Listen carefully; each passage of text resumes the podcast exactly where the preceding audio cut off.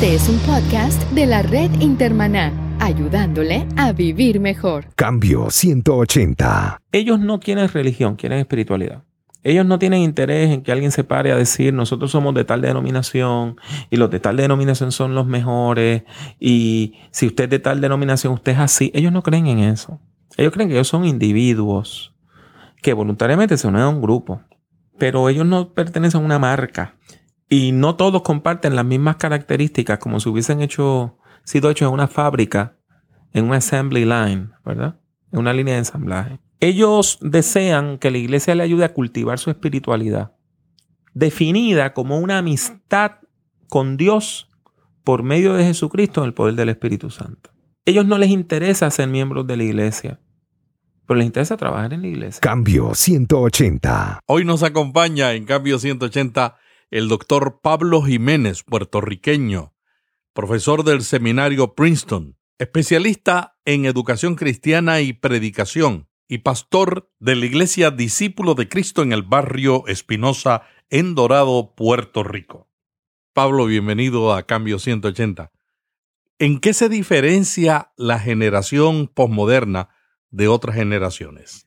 Esa es una pregunta que yo todavía estoy tratando de discernir. No me considero un experto, sencillamente un estudioso. Y una persona que está pastoreando a personas que están en esa generación y que tiene dos hijos que son parte de esa generación. Es evidente que ellos han crecido en un mundo muy distinto al de nosotros. Ellos son nativos tecnológicos. Melvin y yo, a pesar de que todavía estamos jóvenes, pertenecemos a una generación análoga, donde yo recuerdo cuando yo era, un muchachito, este, ver aquellas grabadoras tech, reel to reel, y la gente decía que eso tenía una fidelidad monstruosa. Y eran unas máquinas enormes, carísimas. Y cuando uno escuchaba la música ahí, pues eh, uno se conmovía porque era muy distinto a un disco de pasta. Hoy, esas máquinas son consideradas dinosaurios y podemos verlo en eh, cómo la tecnología lo ha cambiado todo. Cómo, por ejemplo, cuando Paola estaba en, en kinder, había un examen de aptitud y ella fue la única niña en tres años que sacó correctamente una pregunta. Y es que había una maquinilla. Lo que se conoce en otros países como una máquina de escribir. La mayor parte de esos niños nunca habían visto una maquinilla. Paola la identifica correctamente porque mi suegra tenía una maquinilla portátil y ella acostumbraba los cheques, eh, aún lo de los utilities, de las cosas que el pagar el agua y la luz, hacerlo a máquina. Y era la única niña y ella iba a un kindergarten centralizado en Indiana, donde había un promedio de 180 niños y niñas cada año. O sea que de más de 500 niños, una solamente pudo identificar una maquinilla. Todos los otros decían que era una computadora, pero que dónde estaba la pantalla. Por lo tanto, esta generación ha crecido en un mundo muy distinto, en un mundo globalizado, eh, jugando juegos electrónicos con amigos que nunca han conocido, que están en Australia o Nueva Zelanda por medio del Internet están jugando conectados con lo mismo. Y eso hace que su espiritualidad también sea distinta, porque viven en un mundo distinto. Pablo, ¿y cómo evangelizamos a esa generación? Me parece que podemos cometer el error de pensar que el Evangelio tenemos que quizá corromperlo o deconstruirlo para alcanzar a esta generación. Yo no creo que ese sea el caso. Yo creo que a ellos se les evangeliza de la misma manera como se debe evangelizar a cualquier grupo. Por medio primeramente de la relación personal donde una persona de buen testimonio, de fe profunda, de madurez espiritual, le habla de manera sincera, honesta y con genuino interés en el bienestar del otro sobre el Evangelio de Jesucristo.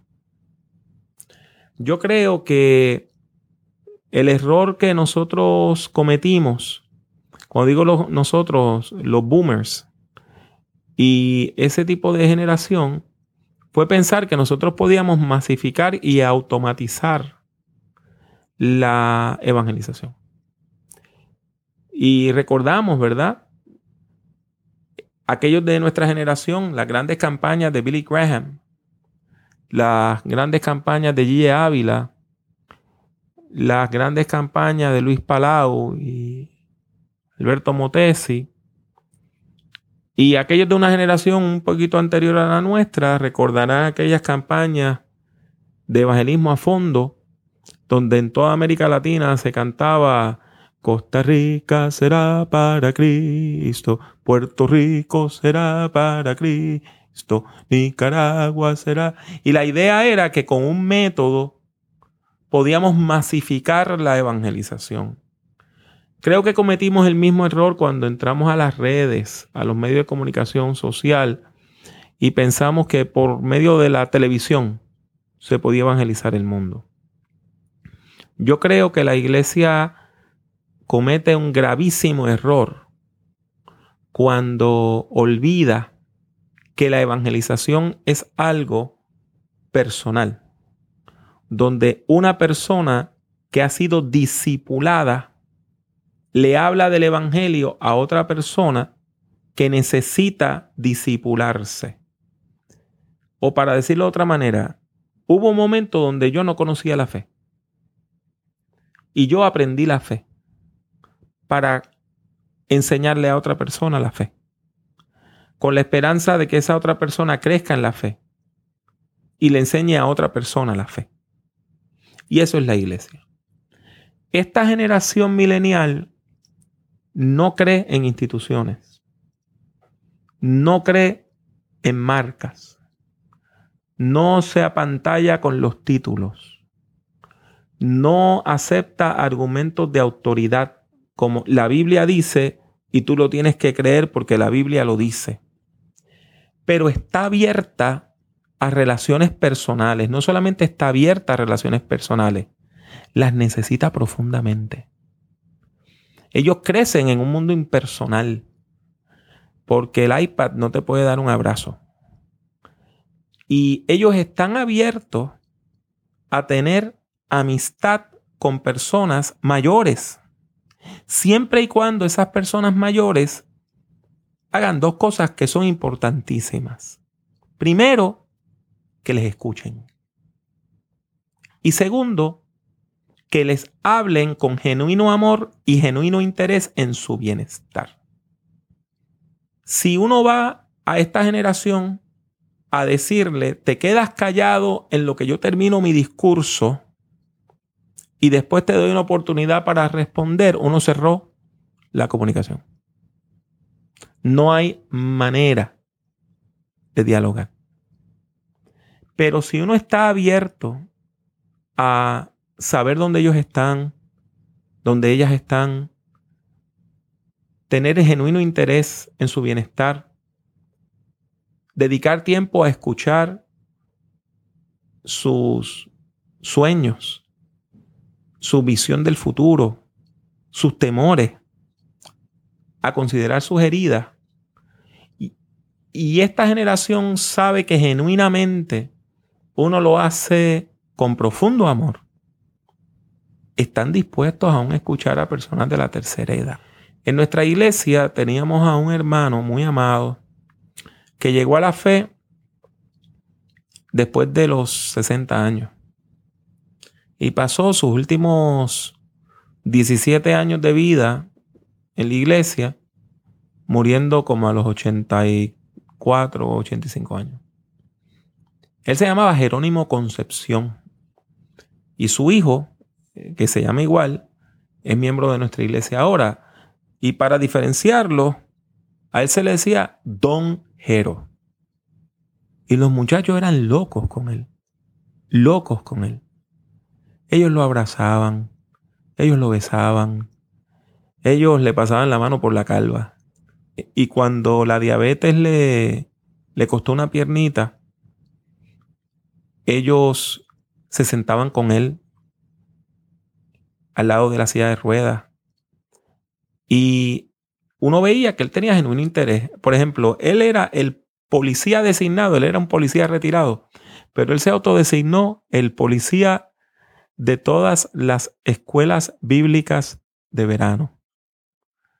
Y ese hombre se paraba y después cuando estaba en la silla de ruedas se sentaba al lado del portón velando quién entraba, quién salía, con quién entraste, quién te vino a buscar, si firmaron, si no firmaron, si tú estás bien.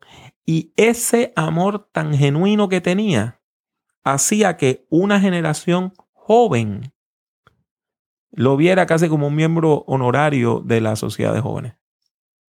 La iglesia tiene que comprender que esta generación necesita desesperadamente una experiencia de amor personal en la iglesia.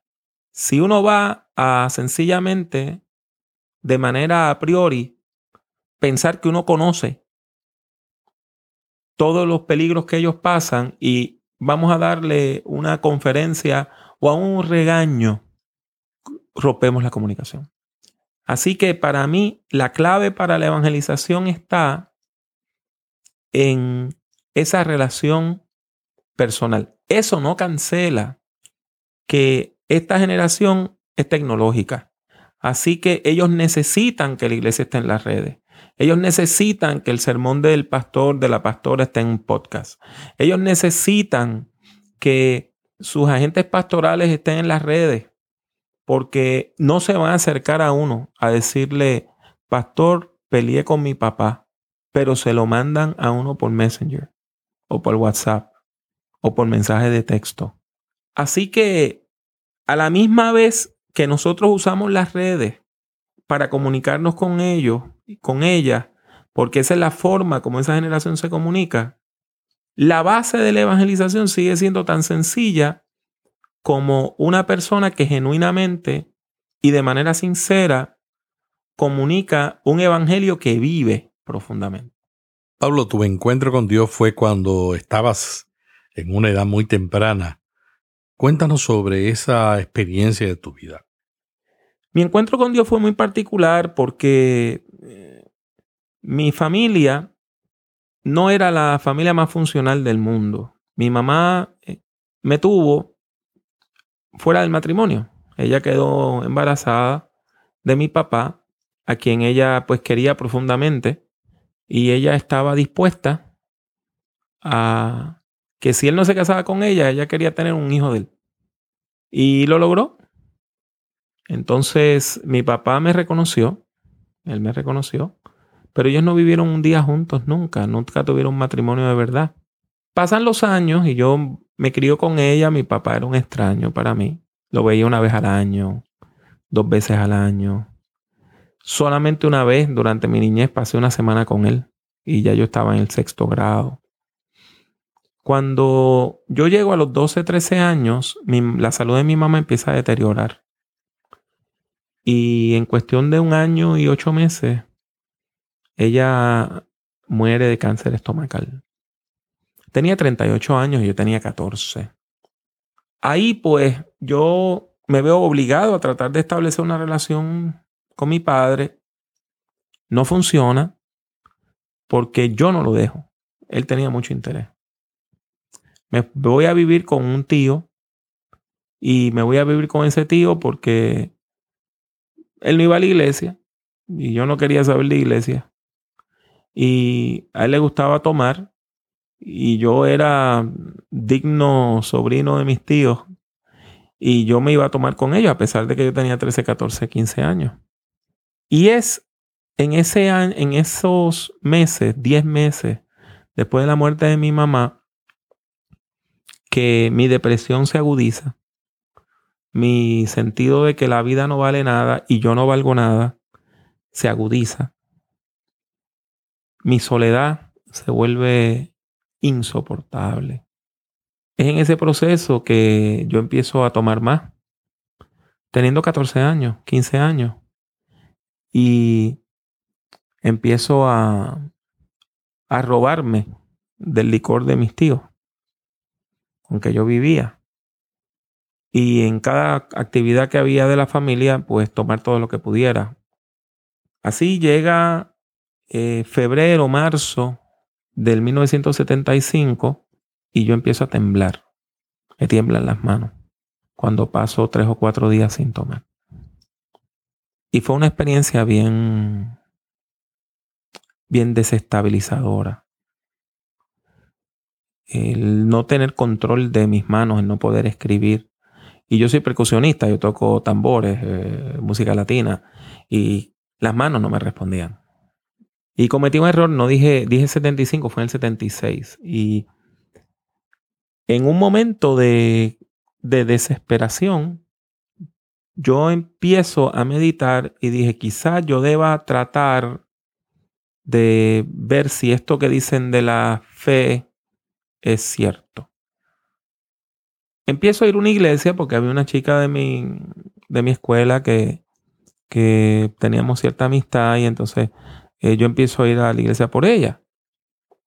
Una iglesia muy importante de mi denominación en Puerto Rico, eh, donde pastoreaba el reverendo Juan Figueroa Pierre, que todavía vive y después pues, tuvo grandes puestos y hizo cosas muy importantes en mi denominación, la sigue haciendo, ha escrito varios libros, etc.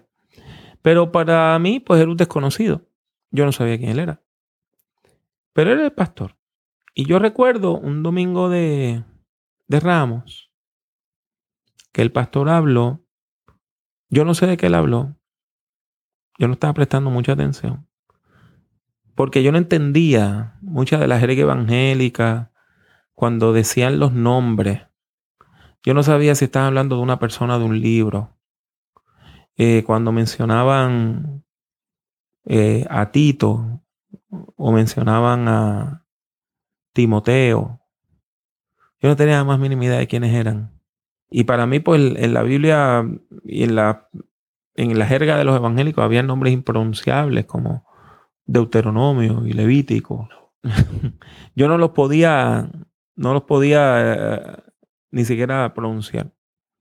Pero entonces, cuando llega lo que ahora yo me doy cuenta que fue la conclusión y llamado de aquel sermón, el pastor, que era quien estaba predicando la, la campaña de Semana Santa, él dijo una cosa que me pareció bien interesante, que si uno le entrega la vida a Cristo, él dijo que si uno le entrega la vida a Cristo, entonces Cristo toma la vida vieja de uno, se la lleva. Quizás él dijo palabras como la redime o algo así, pero yo eso yo no lo podía procesar. Pero yo lo que entendí es que Cristo se lleva tu vida vieja y te da una vida nueva. Entonces yo tratando de entender esto, en mi mente de 14, 15 años, yo decía, bueno, esto es como si fuera un lugar donde venden autos, pero esto es un lugar de vidas. La iglesia es un lugar donde tú llegas con tu vida como esté. Quizá corriendo, corriendo mal, quizá destruida, quizá a remolque. Y tú se la das a Cristo y Él te entrega la llave de una vida nueva. Y a mí aquello me pareció el mejor negocio del mundo. Porque cuando yo miraba para atrás, yo veía que me crié sin papá, que mi mamá había fallecido, que tenía tres hermanos por parte de padre con quienes no me relacionaba, una hermana por parte de madre que se la habían prácticamente regalado una de mis tías, una familia que no entendía por qué mi madre había muerto y las personas, ¿verdad?, que no tenían tanta educación y en aquel tiempo el cáncer no se sabía ni lo que era bien. Llegaron a decir que a mi mamá le había dado cáncer porque yo era un niño muy malo. Y cuando yo miré para atrás, Melvin, aquella vida no, no servía. Y yo creo que ni siquiera caminaba, yo creo que andaba remolque. Y yo pasé al frente. Y le dije a, a Dios, si lo que este señor acaba de decir es cierto, yo quiero eso. Llévate mi vida vieja, como sea, y dame una nueva. Y aquí llegamos al aspecto sobrenatural del Evangelio, Melvin. Eh, Sabes que yo tengo dos maestrías, que tengo mi doctorado en ministerio, que he escrito varios libros, pero yo creo en el poder de Dios. Si yo no creyera en el poder de Dios, yo no estuviera en esto.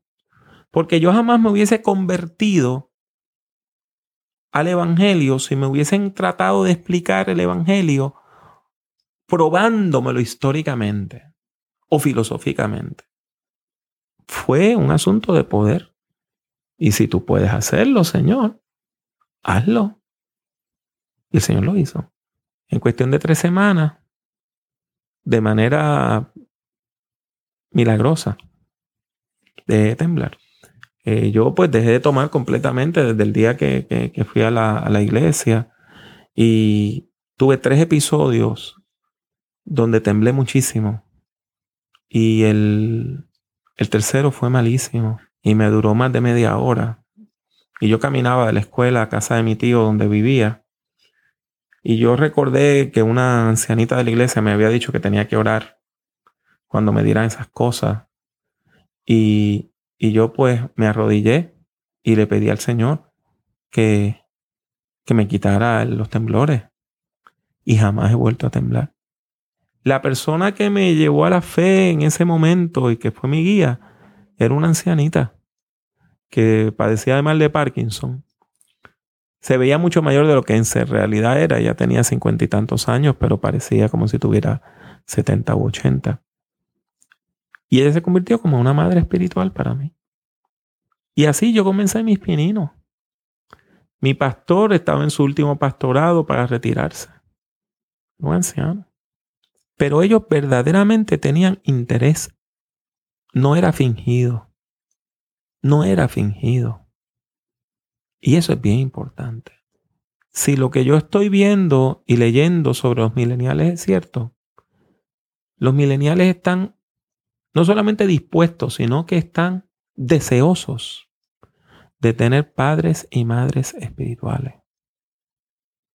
Pero vuelvo al diálogo inicial y decirte que eso no es automatizable, que esto no es un proyecto, es vida de personas que verdaderamente te aman y te responden. Muchos de los pastores que están trabajando con los millennials coinciden en lo que tú estás diciendo. Ellos afirman que la nueva generación del milenio es una generación que espera transparencia de los líderes de la iglesia. Ellos no se comen el cuento de que lo que estamos diciendo en el altar y los grandes sermones es realmente lo que estamos viviendo. Ellos prestan más atención a lo que hacemos que a lo que decimos. Sin embargo, dicen varios estudios que esta nueva generación que rechaza la iglesia, rechaza a los líderes y ve la Biblia como un libro antiguo y es espiritual, esta nueva generación milenial necesita, quiere y busca una relación paternal. ¿Cuál es la dificultad de la iglesia para proveer esa relación paternal a una generación diferente a las anteriores? Yo creo que la iglesia lo puede hacer. Y yo creo que aquellos de nosotros que estamos en el ministerio estamos llamados a hacerlo.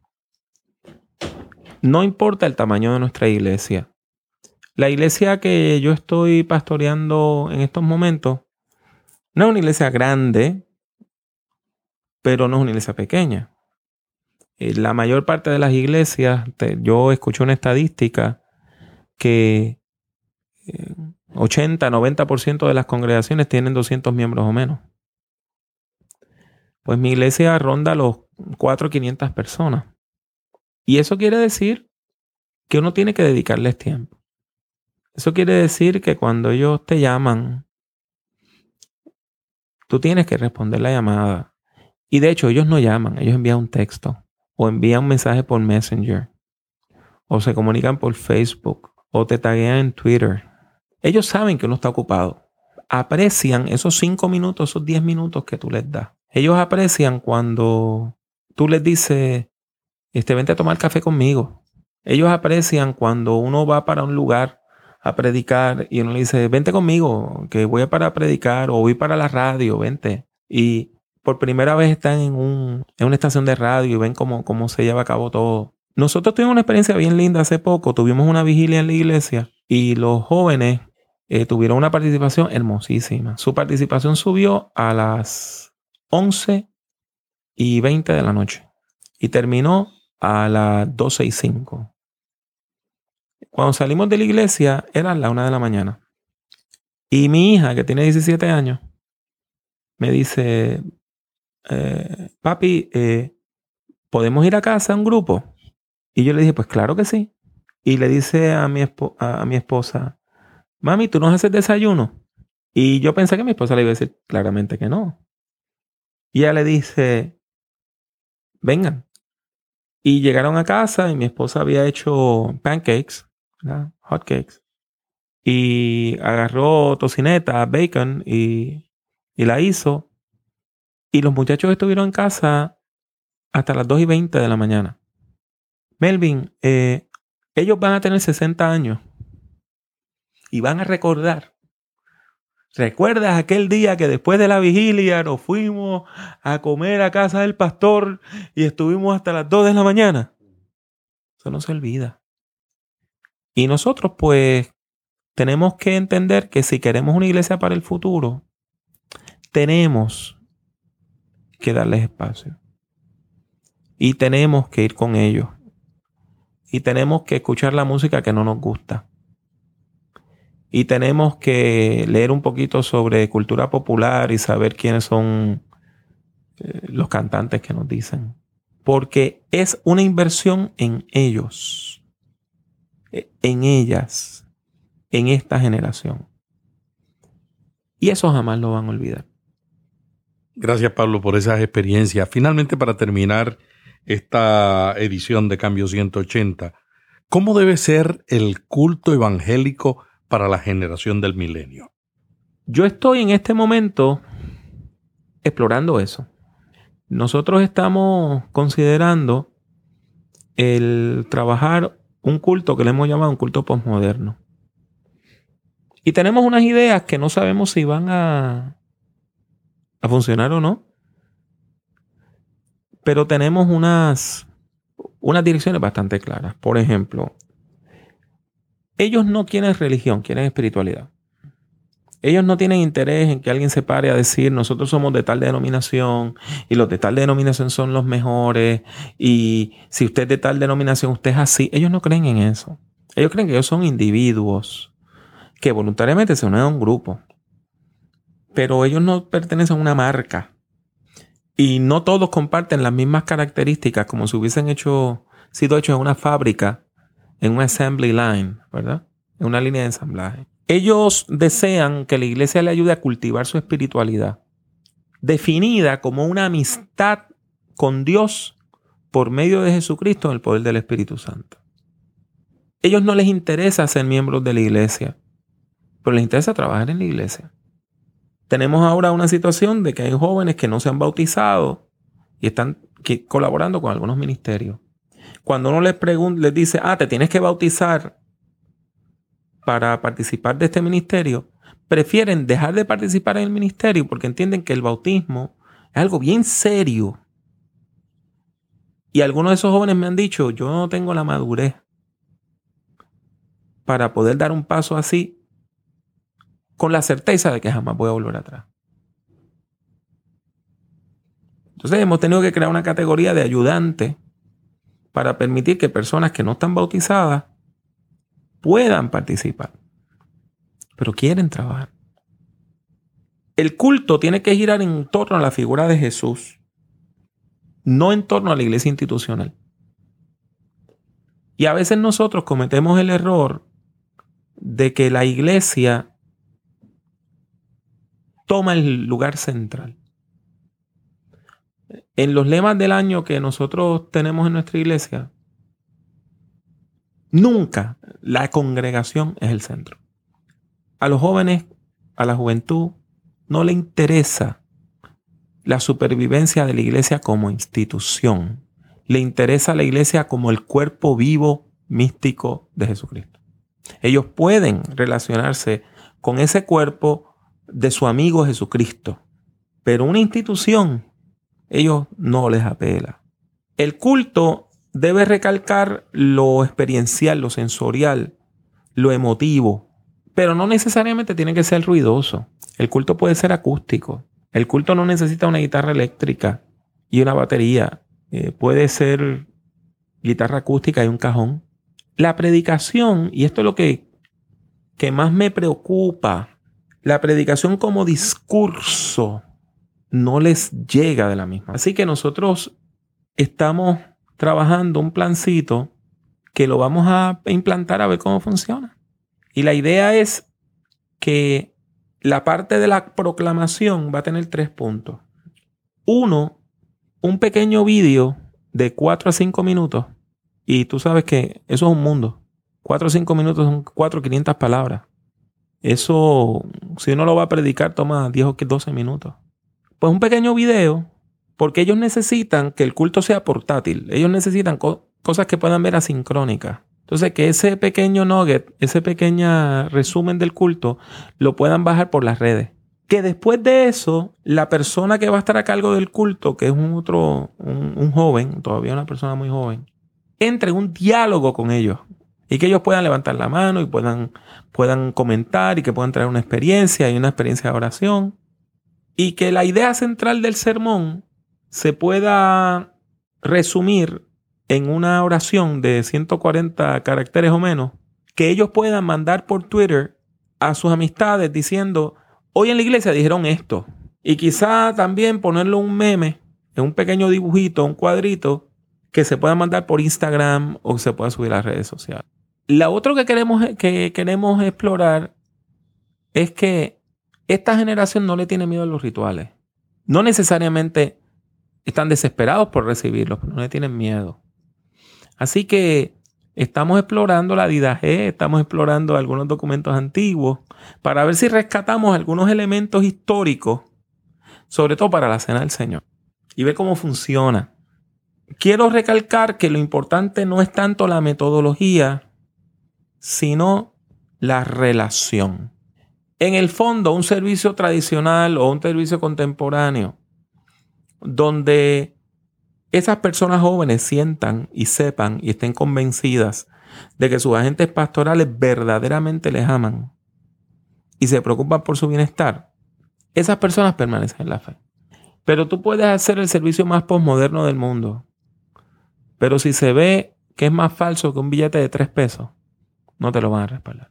Gracias al doctor Pablo Jiménez por este diálogo en Cambio 180 sobre la generación postmoderna, el evangelismo y el culto. Si usted quiere comunicarse con el doctor Pablo Jiménez, puede ver en las notas de este podcast los diferentes enlaces a los sitios que él publica. Muchas gracias y hasta la semana que viene. Cambio 180. ¿Cómo mantenerse relevante en un mundo diferente?